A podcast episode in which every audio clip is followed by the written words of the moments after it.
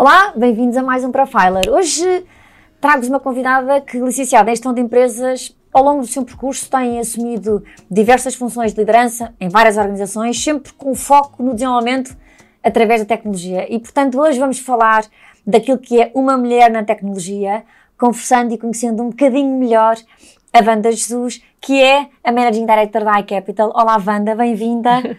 Obrigada por teres aceito tão prontamente o meu convite e para podermos conversar hoje um bocadinho sobre o teu percurso. Ó oh, Silvia, o agradecimento é meu, é uma honra juntar-me a esta lista já longa de teus profilers uh, e, portanto, é uma honra estar aqui contigo hoje. Obrigada. Fizeste a tua licenciatura em gestão de empresas. Soubeste cedo que era isto que querias ir estudar? Olha, é assim, do que me recordo uh, de, do, dos meus tempos de estudante, eu era relativamente boa aluna, aplicada, dedicada, gostava muito de estudar uh, e de ter bons resultados e, portanto, quando normalmente se tem este tipo de, não é, de notas e etc., há aquela tendência de, por que não, ir para a medicina, não é? E era uma coisa que eu achava interessante, quer dizer, é uma profissão demasiado digna, como eu costumo dizer, mas vou-te ser sincera, muito cedo eu comecei a sentir que tinha, quando era mais nova, muito pouca tolerância ao erro. Uh, tinha medo de errar, uh, principalmente se esse meu erro tivesse consequências graves. Uh, e no caso da medicina, poderia ser a morte de alguém. E eu não sei explicar, mas pensava nisto e pensava, eu não vou conseguir viver bem com isso. E lembro-me perfeitamente de quando depois pensei, então quero uma profissão que me abra horizontes e que não quero decidir já exatamente o setor ou o que vou fazer e pensei, gerir dinheiro pode ser bastante mais, entre aspas, simples, porque se eu cometer um erro, perde-se dinheiro, mas não se perde uma vida, não é? E, portanto, foi isso que teve na base de, de ir para a gestão, na realidade, uh, no ISCTE, e, e, muito mais do que outra coisa, ou seja, eu queria uma, uma profissão que me abrisse horizontes, Uh, gostava também do mundo das empresas, achava eu, não é? E na altura também estava na moda, não é? Portanto, e daí foi a minha decisão de então ir para Mas também era uma escolha que depois não te limitava em termos E não me limitava, futuro, exatamente. É? Ou seja, foi exatamente essa minha lógica de garantir que ia para algo que, que me desse e que me ajudasse a pensar, não é? E que, que me abrisse horizontes. Porque eu também acho que, se, que, sabia, aliás, o que sinto hoje uh, totalmente, que eu ia aprender toda a vida e queria estar sempre a, a aprender, não é? E portanto isto era só o início, portanto não me ia limitar. Portanto, era só escolher algo que não me limitasse.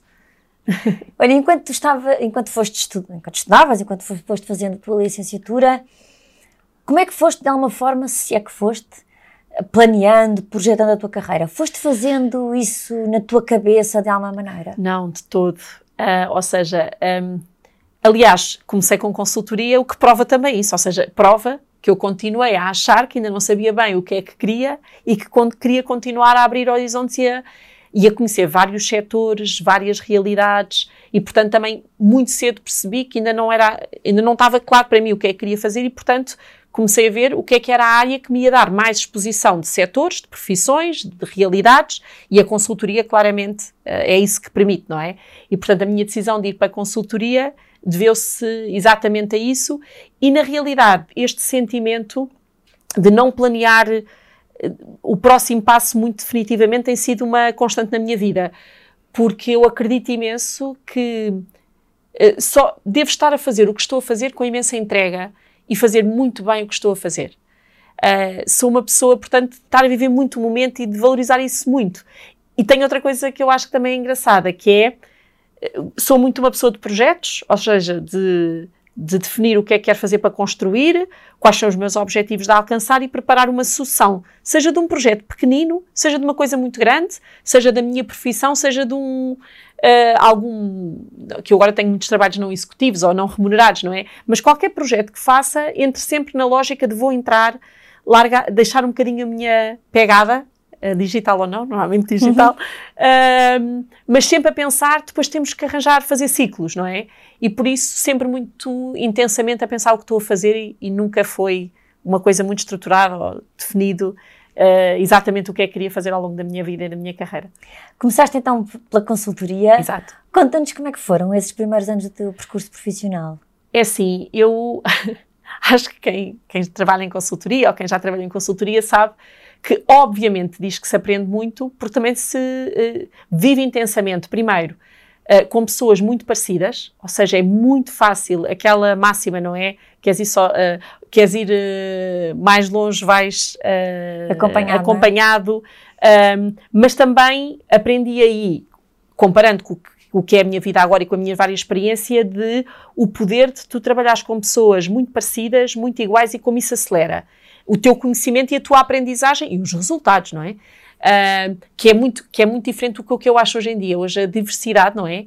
Ou seja, uh, que tu tens numa empresa e que deves ter numa equipa, uh, que é bastante diferente da consultoria, em que por isso é que faz muito mais devagar. Não é? Porque o incorporar as diferentes perspectivas, tudo o que tu tens que fazer numa empresa é muito mais complexo do que na consultoria. Mas, quando é jovem, isso permite-te acelerar muito rapidamente, uh, permite trabalhar com muitas indústrias, que foi o meu caso, não é? trabalhei com turismo, uh, com uh, imobiliário, com um, administração pública. Comecei aí o meus, fiz um projeto de reorganização de processos em Gaia, que nunca mais me esqueço, na Câmara Municipal. Portanto, trabalhei com imensas, imensas indústrias, muito perspectivas de reorganização de processos e também estratégicas e análises financeiras, vinha, não é? Da, da, também da área da gestão. Um, e acredito um, que dura. Ah, e a intensidade também se passa pela intensidade horária, não é? Nós trabalhamos muitas horas. Eu lembro-me nessa altura de falar com colegas da faculdade que tinham ido para empregos mais tradicionais, não é? Mais de, controlados em termos de horários, e eu trabalhava quase todos os fins de semana, e eles dizerem-me. Como é que tu consegues? Isso, uhum. entre aspas, é escravatura. E eu disse: não é enquanto eu me divirto e estou a aprender imenso. E, portanto, quando eu deixar de o fazer, uh, claro que, e quando a gente tem vida que o permite, não é? Não é agora que sou mãe de dois filhos e que a gente tem que gerir todas as nossas prioridades serem de maneira diferente e com outra uh, intensidade, uh, mas nessa altura eu senti mesmo que eu brincava muito, e ao longo da minha vida também aconteceu na Microsoft, que é os anos cão, que é cada ano uhum. de consultoria equivale a sete anos cá fora, e foi muito isso. Ou seja, eu acho que tive, de facto, uma aprendizagem muito intensa, uh, muito derivado dessa exposição tão grande a diferentes setores. E depois tu tiveste dois projetos, um na AIP uhum. e o outro no MIC. O que é que te recordas de retirar de melhor destas tuas experiências? Um, é assim, a AIP foi. Uh, aliás, eu lembro-me porque era muito nova e era uma instituição um bocadinho pesada, não é? Uh, ainda é hoje, não é? A Associação Industrial Portuguesa. E eu fui, obviamente, para um projeto, e o que me uh, apaixonou foi ser um projeto na área digital. Mas isto há 20 anos. E eu, quando penso nisso, o quão fora de tempo nós estávamos, porque eu há 20 anos lá na IP, eu entrei num projeto para criar uma rede de portais empresariais, ou seja, é para as PMEs criarem uma rede de portais, na altura numa tecnologia de SAP Portals, isto só mesmo para as pessoas mesmo antigas, uh, e eu estava a fazer uma pós-graduação de e-business, foi quando eu comecei a perceber que me queria especializar em tecnologia. Estava apaixonada uh, pelo impacto da tecnologia no mundo e adorei esse, esse, projeto, não é? Esse, a possibilidade desse projeto. Mas tenho outra coisa curiosa, curiosa na minha vida que é, é, sempre as pessoas com quem eu já trabalhei que me vêm buscar. Uhum. Uh, portanto, o tal entrega Isso é total é quando se está a trabalhar. E, portanto, tinha sido um cliente de consultoria uh, na, que estava na IP, que eu tinha feito uh, a ampliação do centro de congressos, um estudo de viabilidade económico-financeira e de impacto económico na cidade de Lisboa, que me foi buscar para este projeto. E, portanto, eu aprendi. Primeiro, foi a primeira exposição ao mundo da tecnologia e criar um projeto enorme uh, que depois acabou por não, não, não, é? Porque foi há 20 anos, não é? Este, ainda hoje, eu diria, ainda era visionário, quanto mais há 20 anos era mesmo visionário. Depois, daí para a UMIC, uh, claro que também não foi, não demorei muito tempo a perceber que provavelmente estávamos fora do nosso tempo, em termos da capacidade, uh, primeiro, como associação, e isto vir de uma associação e também maturidade do mercado e do, do ecossistema das PMEs em Portugal, Uh, e apareceu, mais uma vez, o meu chefe da consultoria, uh, porque eu na altura fiz um spin-off de uma consultora de engenharia para de gestão, veio-me buscar para ir para a UMIC. Uh, e a UMIC foi um projeto muito, muito especial, primeiro porque conheci uma das pessoas mais inspiradoras que me passaram na vida, foi o Diogo Vasconcelos, que era o presidente da UMIC, que já não está connosco, e que provou que é possível, de facto, criando uma mini, dentro do governo, não é? Nós éramos uma unidade de missão para, para, para o conhecimento, uh, buscar pessoas, aí sim vi o poder da diversidade, éramos muitos de pequenas boutiques de consultoria ou de grandes de consultoras, mas muito diversos, de todas as áreas, E o trabalhar uh, com a administração pública através e a, a, capacidade que se viu que é possível mudar quando há ambição e crença, eu era responsável pelo projeto das compras públicas uh, eletrónicas, que levou depois às, UMIC, às UMCs, Unidades Ministeriais de Compras. Eu era muito nova, não era? Tinha, não tinha ainda 30 anos, geria uma equipa, equipas ministeriais dos 15 ministérios com cento e tal pessoas. Uh, fizemos os leilões digitais, portanto, isto imaginem, há uhum. 18 anos, e portanto, e percebi o como se consegue, mesmo nova, motivar estas pessoas, fazê-las acreditar e fazê-las acontecer. E, portanto, daí fiquei com este bichinho de, de facto, ter impacto no nosso país e perceber que há pessoas boas, de facto, em todo o lado e têm é que, de facto, ser lideradas e ser envolvidas. E daí foste para o teu projeto na FIL. Exato. Até na altura lançaste o Salão Internacional das Tecnologias de Informação. o quão diferente era do que tu tinhas feito até então, este projeto? Bem, um, há, duas, há duas, começa-se a perceber, não é? Agora que estás-me a dizer, há de facto duas áreas. Uh, eu lancei duas feiras na FIL. Uma foi o CITICA, das tecnologias, não poderia deixar de ser, quase que era que vem comigo, a tecnologia vem comigo para onde eu vou. Uh, e a outra, que depois deixou de existir, porque de facto não havia dimensão para manter. Uh, e na altura, quando fiz Agir, foi na mesma altura, e eu agora voltei a viver isto no governo, que foi na altura da, da nossa presidência europeia da, da União Europeia, a presidência portuguesa da, da União Europeia, um, e a outra foi a Futuralia, que é uma feira que ainda existe. Ainda existe. Uh, e, e, nunca mais me esqueço a gente a discutir o nome que ela iria ter, que ainda hoje é muito forte. E porque eu acho que tenho, de facto, estas duas paixões, que é a tecnologia e o tema de, do conhecimento e da aprendizagem uh, ao longo da vida e desde cedo, não é? E, portanto, lançar a Futuralia também foi muito especial para mim, mas pronto, mas tinha todas as feiras de serviços, como a Nauticampo, o Salão Imobiliário, e a experiência na FIL foi espetacular porque era end-to-end, -end, ou seja, eu tinha desde a concepção do produto, que é o produto feira, e criei, fiz uma, uma coisa que era criar comissões organizadoras, foi uh, que é envolver todo o setor, trazer as pessoas on board da preparação da feira e da constituição do produto.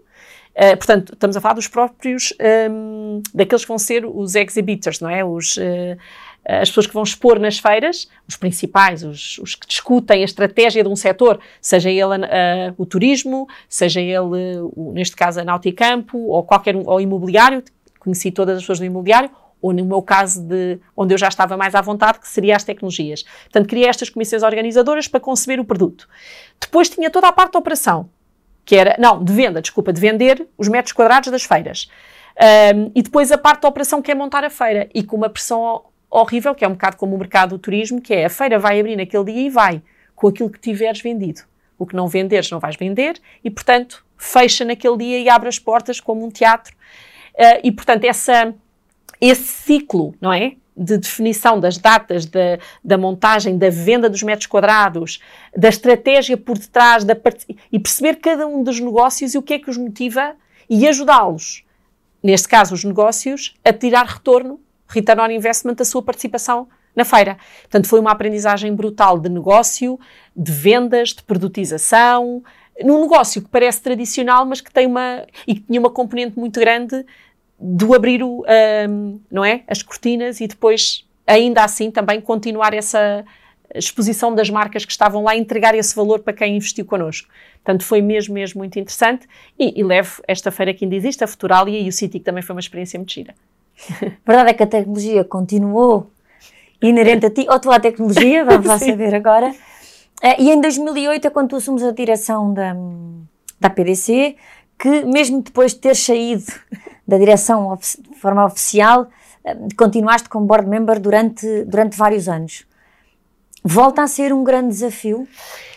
É assim, a APDC, uh, eh, mais uma vez, agora vais ver outra vez outra curiosidade, que é eu fui para a APDC pelas mãos do Diogo Vasconcelos que tinha estado comigo no MIC. Ou seja, parecia, eu às vezes até já me ria, e foi muito giro, porque o Diogo veio ter comigo, um, estava eu ainda na fila, a dizer-me, ai Wanda, eu fui desafiado para ser presidente da, da APDC, que é uma associação sem fins lucrativos, que é a associação que representa as telecomunicações, as, te as, as tecnológicas, um, e, mas eu não posso, não posso aceitar sem ter alguém executivo, porque eu estou, ele estava a trabalhar na Cisco, na altura em Londres, e, portanto, isto é quase como é que eu faço isto a partir de Portugal e, portanto, tens que ser tu, só aceito ser presidente se tu vieres uh, para a diretora executiva.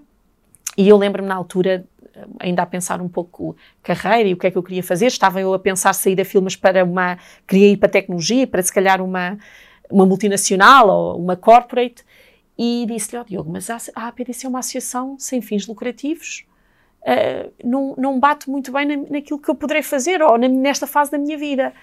E o Diogo, com a sua forma única de nos trazer para projetos e on-board, dizia, mas, ó oh, Wanda, a APDC estava numa situação financeira complexa, uh, o desafio de repensar e o, a transformação que isto pode trazer para a indústria uh, em Portugal vai ser eh, espetacular. E eu lembro-me de chegar a casa e pedir mais uma vez ao meu marido: Olha, deixa-me dar três anos de vida a este homem, porque eu só trabalhar com ele, mal eu sabia que ele depois uh, não ia estar connosco e íamos perdê-lo.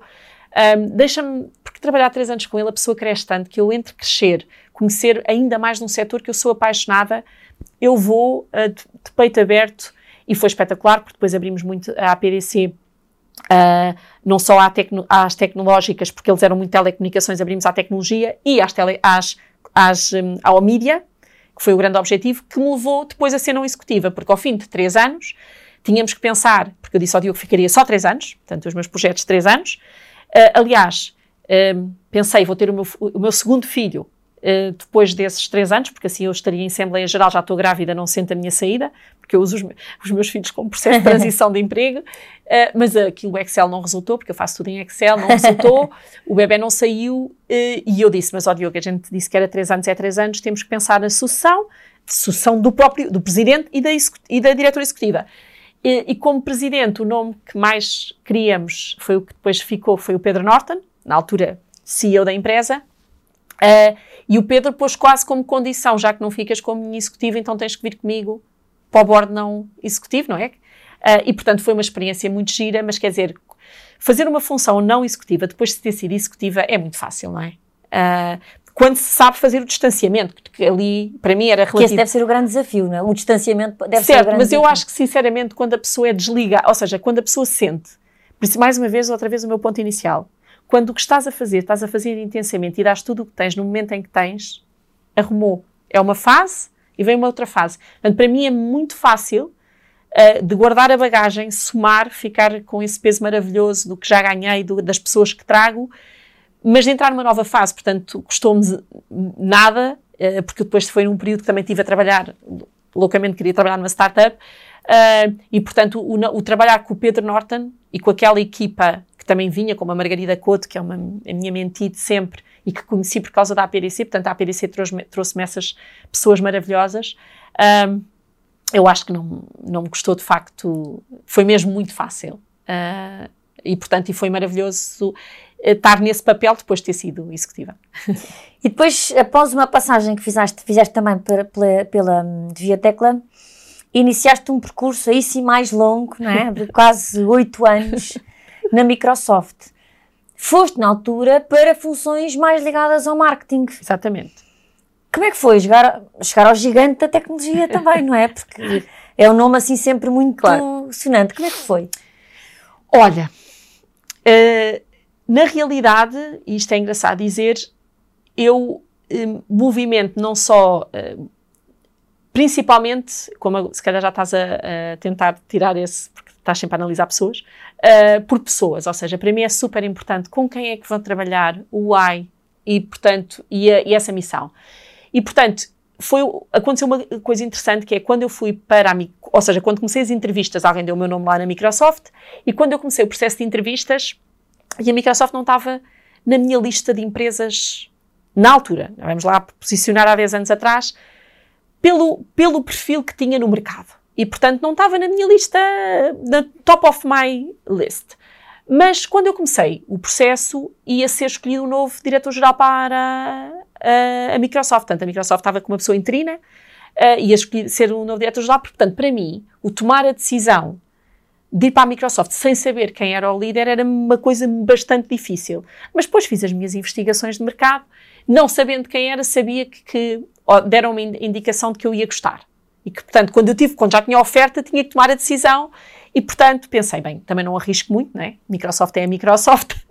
e, um, e, na realidade, tinha outra questão, que é o meu marido já estava em cargos internacionais e eu tinha um feeling que eu poderia ter que deslocalizar de Portugal.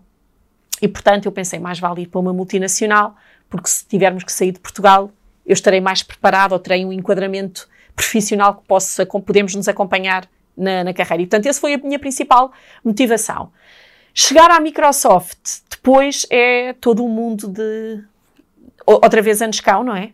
Um ano equivale a sete cá fora, de aprendizagem, e eu tive a sorte, eu costumo dizer que uh, não foi por eu ter entrado, foi mais o Satya quando as ações começaram a crescer e que chegaram àquilo que estão hoje.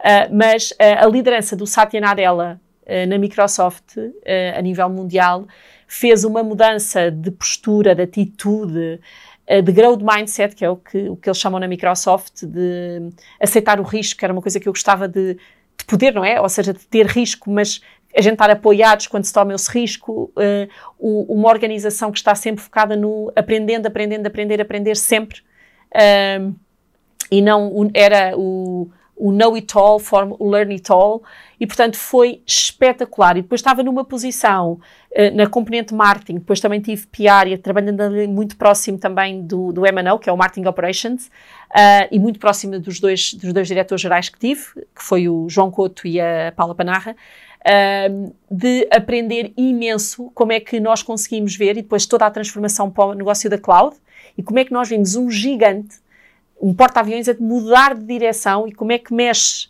nas várias um, componentes do seu negócio, nas pessoas, nas competências das pessoas, na aprendizagem e, e no próprio modelo de incentivos dos comerciais uh, e assumindo que vai perder negócio para ganhar outro, mas sempre a, a, balancear isto muito bem, e, portanto, e depois a maravilha de que já se estava a ver, não é? Do que seria a evolução do negócio de cloud e como isso, cloud e como isso podia exponenciar, que era aquilo que me entusiasmava, que é a missão da Microsoft, Empower every person and organization in the planet to achieve more. Isto não sai, não sai de nós. Um, e isso foi de facto maravilhoso ver uh, e viver essa experiência uh, de forma muito intensa. E depois tenho de lá amigos para a vida, que levou a que hoje em dia tenha também uma função não executiva, que é presidente dos alumni da Microsoft, o que também me orgulha muito, porque rever estes amigos uh, e estas pessoas com quem trabalhamos e perceber agora também o que é que fazemos e como nos unimos na forma de trabalhar e de pensar, apesar de backgrounds muito diferentes, não é? No mundo uh, fora da Microsoft também é muito giro. É muito curioso e não posso deixar de comentar que não é a primeira vez que tu deixas de, um projeto, mas continuas uh, relacionada ainda tem muito que ver com aquilo que estavas a falar ao, ao início, logo ao início da nossa conversa, do legado, da, da pegada que de alguma forma tu consegues deixar para que seja solicitado que vais, mas ficas este bocadinho. É, é agir isso, Silvia, para casa é agir, é. É verdade. Ou seja, sim, aliás, um, também na realidade, uh, outra coisa que tenho e que também às vezes me perguntam, é que em todas estas, uh, e eu costumo dizer, eu gosto imenso de mudar, claro, porque não só aprendo, como não perco nada do que já tenho. Levo os amigos, levo a aprendizagem e acrescento outra. E depois levo para os outros essas aprendizagens, não é? Portanto, eu tenho é, muitos grupos, não é? Este aqui é mais formal, porque há uma, mesmo uma associação de alumnis, uh, mas tenho, por exemplo, um grupo muito próximo dos ex-UMICs, não é? Daquele grupo quando estive. E portanto é de facto muito giro uh, essa análise, mas é verdade, ou seja, espero que sim, eu acho que se calhar é isso que justifica realmente que estas relações depois se mantenham e que crie esta, este poder, não é? De fazermos mais coletivamente e de. Também brincam muito, muito que eu sou uma connector, não é? Uhum. E, e se calhar também ajuda a ter tido estas experiências que ajudam a conectar todas estas, todas estas áreas. E depois surge Portugal Digital. Uh, já era completamente inequívoco, a tecnologia tinha vingado literalmente no teu percurso profissional. Como é que foi mais este desafio?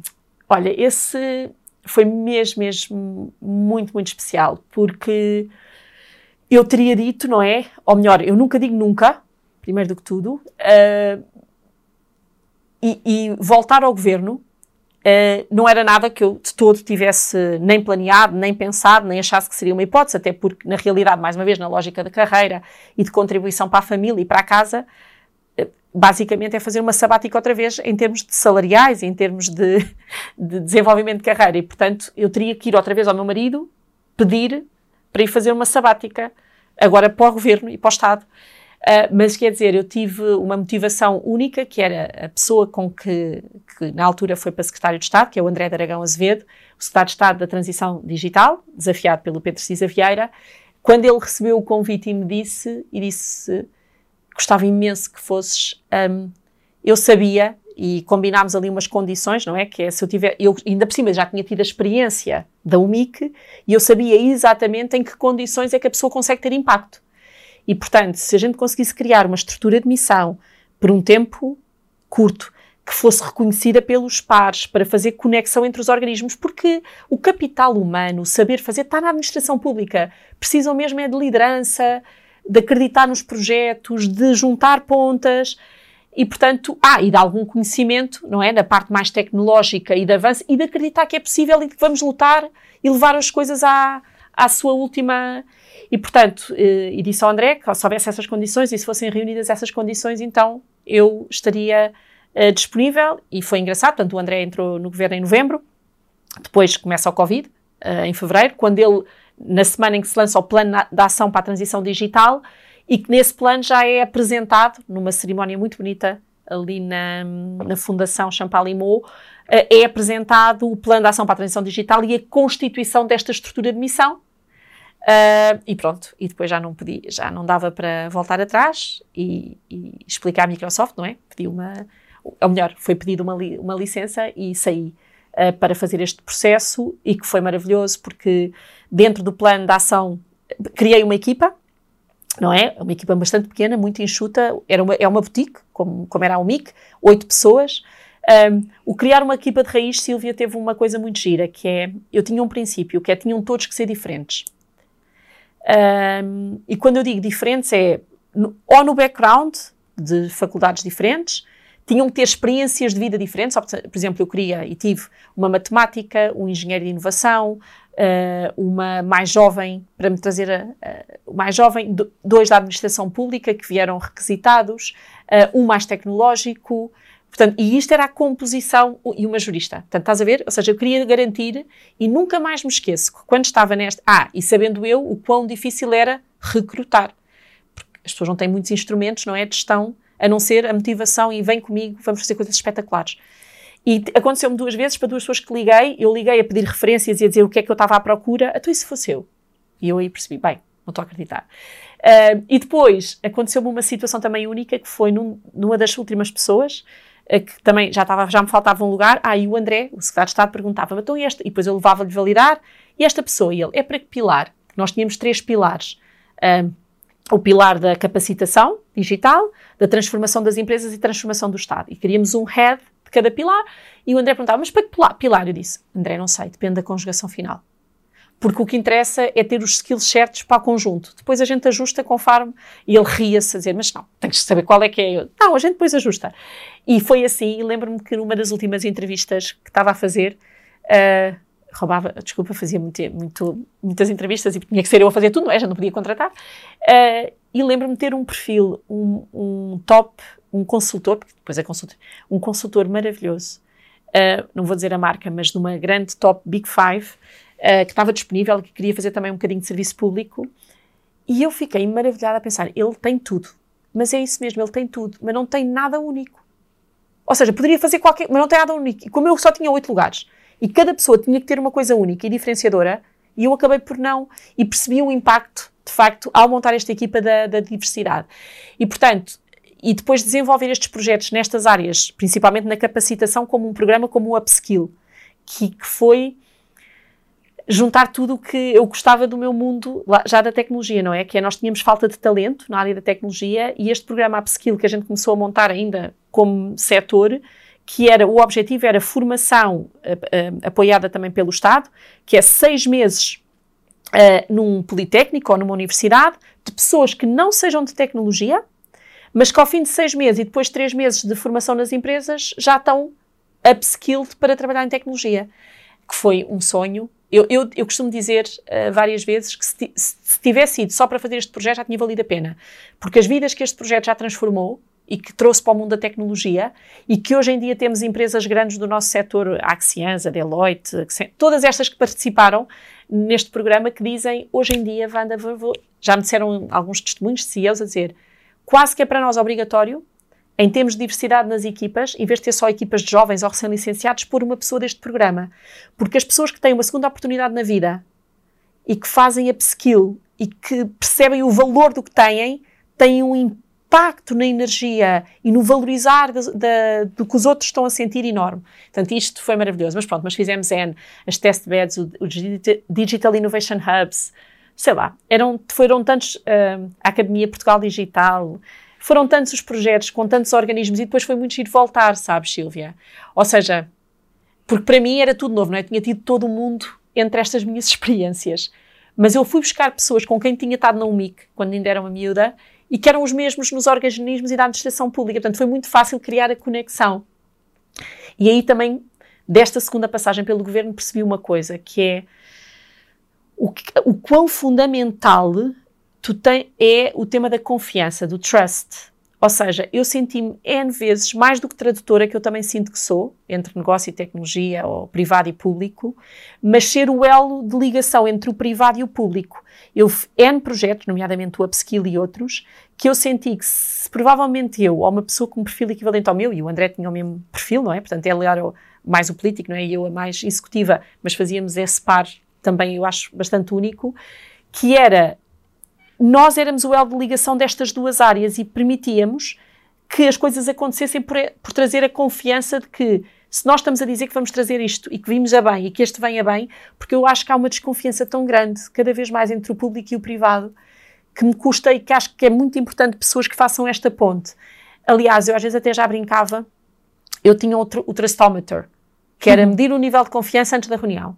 E às vezes, não dizia muito a ninguém, mas hum, estas pessoas não se conhecem, ainda não estão lá a fazer a reunião sem o nível de confiança certo, o projeto não vai dar em nada ou vai demorar imenso tempo. Portanto, se calhar tenho que trabalhar um bocadinho nos bastidores para que eles saibam mais um do outro, para quando a gente chegue lá, isto seja mais rápido. E, portanto, um, foi, foi maravilhoso. Foram dois anos também cão, que valiram a 14. E a verdade é que chegamos àquilo que é a, tua, a tua função atual como Managing Director da iCapital. Já percebemos ao longo da tua conversa que tu estás sempre predisposta a um desafio, seja ele maior, mais pequeno, desde que tu sintas que de facto podes ir com tudo, impactar e fazer aquilo para que te chamam para, para fazer. A minha pergunta é: quando te chega este convite, há alguma coisa que se receie quando se, quando se pensa em dizer que sim? Sim. A primeira era deixar a Microsoft porque na realidade tu estavas em sabático. Eu ainda estava em, estava em, em, em Loa, como se dizia, e eu já estava a negociar o meu regresso à Microsoft, na realidade. E, portanto, uh, tomar a decisão, uh, a, a, primeira decisão era não regressar à Microsoft, que era uma decisão muito uh, difícil, não é? e a segunda foi o ir para a iCapital. A iCapital aparece, mais uma vez, por isso é que eu sou vítima do meu da minha curiosidade pela minha curiosidade. Eu tive, recebi uma chamada de um headhunter, uh, sinceramente não valorizei muito, não que era para mim, ou que eu alguma vez chegaria lá, mas foi mais, pá, uma coisa tão gira e eu não sei. Isto não é verdade, porque eu na, na Portugal Digital, com o André, também tínhamos uma, trabalhávamos com a ICEP muito para angariar investimento estrangeiro na área da tecnologia. E eu nunca tinha ouvido falar de uma empresa desta dimensão, de 150 pessoas, com escritórios na Avenida da Liberdade, achei estranho não saber ou não, nunca ter passado, nem por mim, nem para a ICEP, nem para ele IAPMEI. E portanto eu pensei, ai, eu vou lá saber o que é isto. Portanto, eu fui puramente por curiosidade e, e não achar que aquilo ia ser para mim. Uh, conto na curiosidade, percebi que era mesmo verdade. O motivo por que a Capital tem esta dimensão em Portugal tem a ver que ela aqui adquiriu uma empresa tecnológica, que era a base da nossa tecnologia, do nosso marketplace de investimentos alternativos em 2020 e foi daí que cresceu e por isso era normal que como cresceu depois por aquisição e organicamente, então nós não soubéssemos. E quando comecei a perceber uma fintech, ai, eu não tenho isto, isto falta-me. Isto se calhar até agir, porque quer dizer, do, das 150 pessoas na altura, 100 já eram de tecnologia. Ah, eu não, eu não. Ah, uma coisa que eu também já tinha percebido, das vários namoros que havia, tinha tido, em termos de perguntas ou aproximações, eu não consigo largar a minha tribo da tecnologia. Eu não consigo. Eu preciso mesmo de estar ao pé de inovação e de tecnologia. Eu sei que isso é o que faz o drive da minha energia. Tenho que estar sempre a ler sobre o assunto. Preciso... Ah, e não é só ler, porque não chega só. Eu não sou, nem nunca iria ser investigadora. Ou... Até gosto bastante, já fiz umas experiências no Executive MBAs a dar algumas aulas, mas preciso mesmo é estar no terreno, a, a, a pôr em prática aquilo que é a realidade. E, portanto, eu tinha que estar próximo da tecnologia. Portanto, eu pensei, ah, mas isto é capaz de ser um casamento das duas coisas, que é, tem bastante tecnologia, é uma fintech, e ainda tem uma coisa nova, que é toda a área financeira que eu não conheço. E, portanto, e que se calhar eles são capazes de precisar da ajuda de uma tradutora. Olha, vou traduzir finanças para tecnológicos e tecnológicos para finanças e aprender muito mais porque não percebia. E, portanto, isso foi a minha, a minha motivação para ir ouvir. Ah, e uma última que era, olha, vou fazer um case study, que é vou walk the talk naquilo que é atrair investimento para Portugal. Portanto, a minha, o meu objetivo é, obviamente, manter a minha equipa muito uh, motivada e a, a, tirar o melhor de si própria, mas aumentar o investimento uh, estrangeiro em Portugal, e nomeadamente da empresa que represento, que é uma empresa uh, americana. E, portanto, isso foi de facto a minha motivação. O medo era e é eu estou há um ano e meio e, e, foi a primeira vez que eu senti, ou que sinto, que ainda não domino o negócio, que é ótimo, né? Porque falar de uh, hedge funds, investimentos alternativos, uh, private equity, todo este mundo que para mim não é? Não, não existia. Uh, structured products, toda a parte do licenciamento. Nós somos uma entidade regulada e fui eu que, e faço parte também, não é? Sou executiva dessa entidade regulada pediu a licença de RTO, uh, Reception and Transmission of Orders, na CMVM, para fazer passaporte dessa licença para a Europa. Tudo isto, são, era, tudo isto era conceitos novos uh, para mim, mas que eu estou a adorar como esponja a, a receber e a aprender, mas tinha um bocadinho, mas depois tenho imensas pessoas ao pé de mim e que dizem, mas tens medo do quê? É só aprender, não é? Uh, e tenho imensa sorte, tenho o meu marido que também me apoia imenso, não é?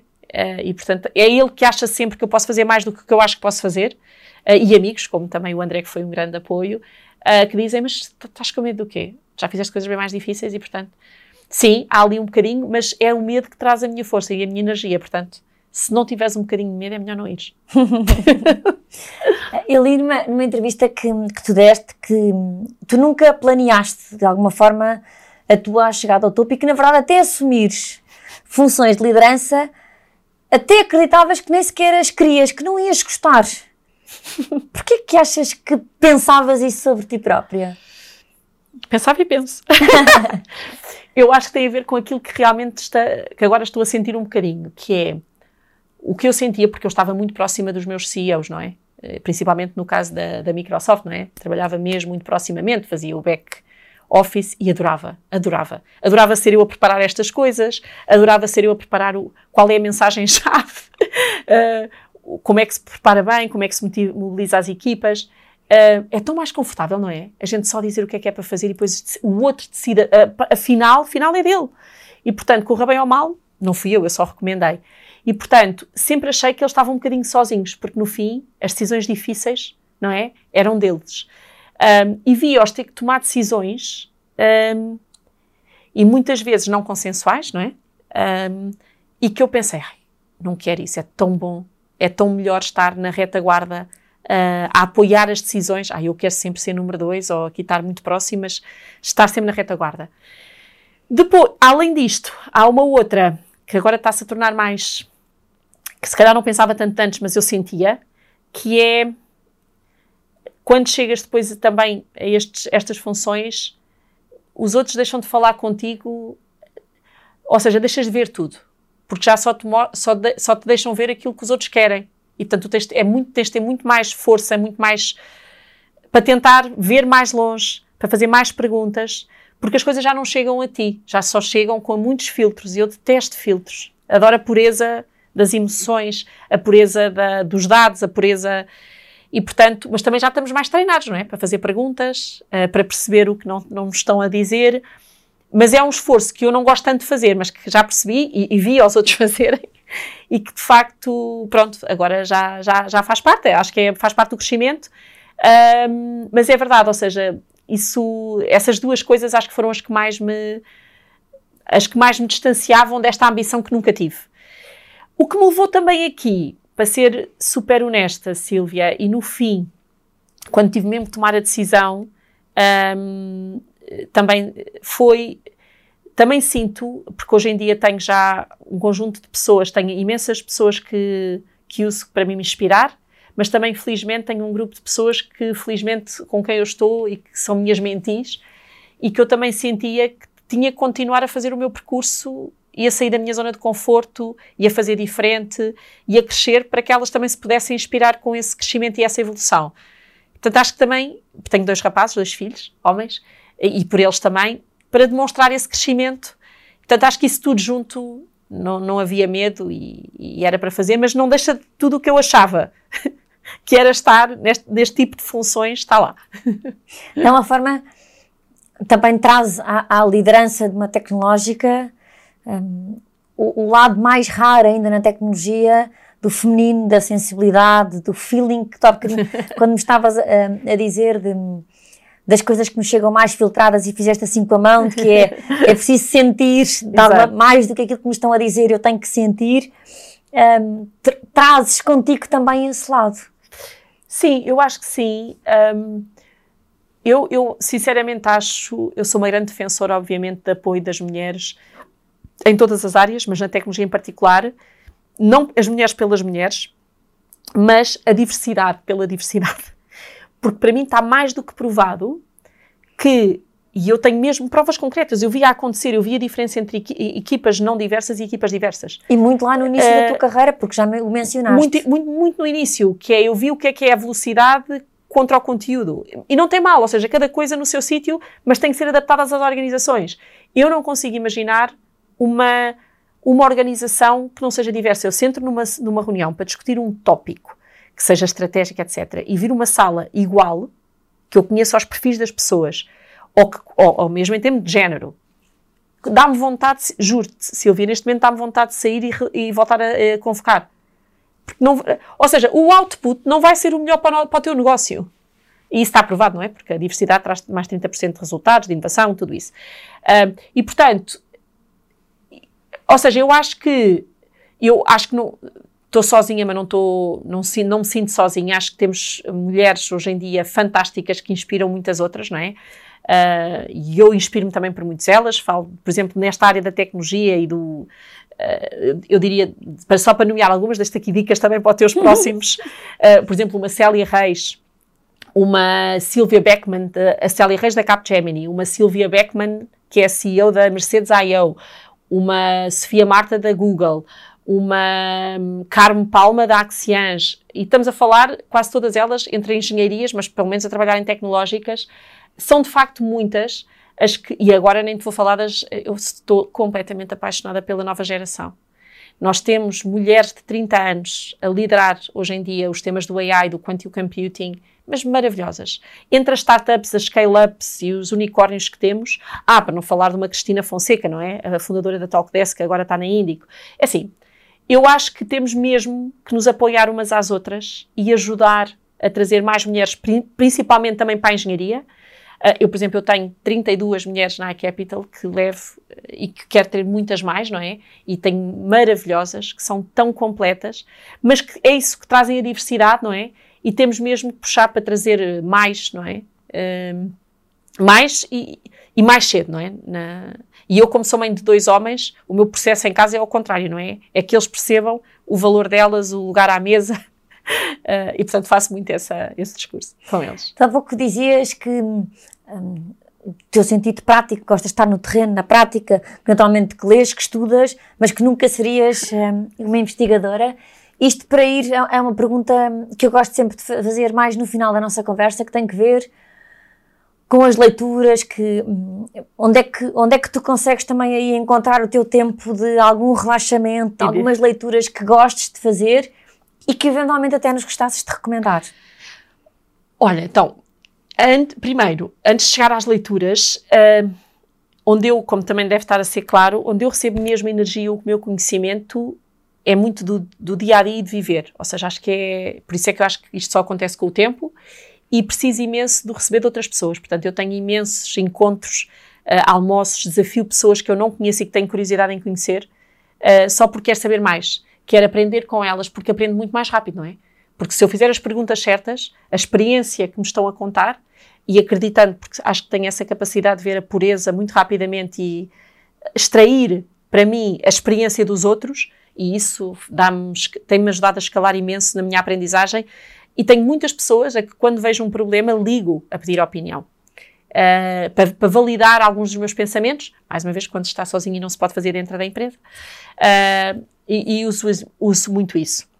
Uh, voltando aqui à tua pergunta, eu tenho dois. Primeiro, não leio, não sou uma pessoa de ler muitos romances, sou, leio muitos livros de gestão, é o que eu mais gosto, e também não sou uma leitura, leitora, leio muitos artigos, adoro consumir coisas rápidas, não é? Que, que eu consiga aplicar, mas há de facto, assim, pelo menos, quer dizer, tenho vários, mas há assim livros que lemos como Focus ou Fact, Factfulness, mas há dois autores, que é o Simon Sinek e o Giovanni Harari. Um, o Simon, por tudo o que falámos, não é why, why, uh, what, how, marcou-me para sempre. Depois o, os Leaders Lead It at Last. Uh, e o Infinite Game, que, eu, que é o último que eu adorei. Porque esta coisa de ter um jogo infinito, de pensar que o jogo não é finito. E há conceitos nesse livro como as causas justas, ou um, os rivais, uh, como é que é? Os rivais de mérito, ou os rivais que, que, que, merecem ser rivais, não é os competidores, é os... E a gente trabalhar com rivais que gosta, e a competição, eu adorei, Portanto, para mim o Simon é, sem dúvida. O Harari, um, para mim, que agora tenho um filho que adora história e eu estou sempre a aprender com ele, acho que ele é muito melhor que eu em história, mas a, a, forma como o Harari compacta a história e usa o passado para, projetar o futuro fascina-me. Uh, e, por exemplo, o último, também um dos últimos livros dos 21 lições do século uh, 21 também adorei. Estou um bocado curiosa uh, e tenho estado atenta uh, à forma que o Harari está a ver o tema do AI. Ele está um bocadinho mais cético do que eu, mas é impossível, eu nunca vou. Sou uhum. apaixonada, eu só vejo tudo de bom que isso pode uh, trazer naquilo que, mais do que destrói, é tudo o que cria e que empodera, não é? Uh, uh, eu chamo o gênio humano. Eu, eu, vejo isso sempre na positiva, não é? Tudo a parte que eu fazia chata e que o AI faz por mim. Eu, não, eu hoje em dia estou é muito difícil fazer alguma coisa que não passe um bocadinho por AI. Eu vou lá checar, vou lá validar e fico-me a sentir tão bem. Ele agora até já diz, ah, escreveste muito bem. uh, e a gente sente-se ótimas, porque uma máquina nos está a dizer isso. Uh, mas eu, um, portanto, sou muito curiosa a ver como é que ele vai evoluir no pensamento. Claro que ele está muito preocupado com os temas da ética e da regulação do AI, que eu também entendo, mas eu acredito mesmo que nós humanos vamos saber lidar com isso e vamos estar atentos nas empresas principalmente, além do, dos governos, não é? Na regulação, Uh, mas, mas, é bom que ele também traga esses temas e essas preocupações, porque se calhar, se a gente também só achar que é maravilhas e não tiver ninguém regular, é bom ele chamar a atenção para isso, mas acho engraçado o espírito dele cauteloso uh, naquilo que ele tem falado sobre o, sobre o assunto. Se olharmos para trás, se olhares para trás, qual é que acreditas que possa ser, ter sido a altura mais desafiadora da tua carreira? Onde estou, sempre. Ou seja, acho que é sempre onde, onde estou. Acho que quando deixa, quando deixa de ser desafiante, eu já começo a pensar no seguinte, não é? Ou seja, quando eu começo a ficar em conforto, hum, portanto, eu acho que é sempre. Sim, não tenho. Onde estou. Quero agradecer-te uma vez mais a generosidade da tua oh. partilha e, aquilo, e, algumas coisas que foste deixar tão, deixando tão vincadas. Uh, a forma tão genuína como tu acreditas piamente na universidade e no avamento de todos, como tu apostas nos outros eh, e tentas, e tantas vezes que tu disseste até na função pública o tema de as pessoas só têm que ser lideradas, bem lideradas uhum. e acreditarmos nelas e temos muitas vezes tão extraordinários profissionais que só não vão mais longe porque ninguém acreditou neles. E portanto, obrigada pela tua experiência, Foi. para aquilo que estás a fazer por todos, de alguma forma. Obrigada, Silvia. Foi bem muito bom e vou continuar a seguir. É muito bom eh, conhecer as pessoas mais em deep nestes teus profiles. Obrigada. Obrigada, obrigada. Obrigada. Até ao próximo Profiler.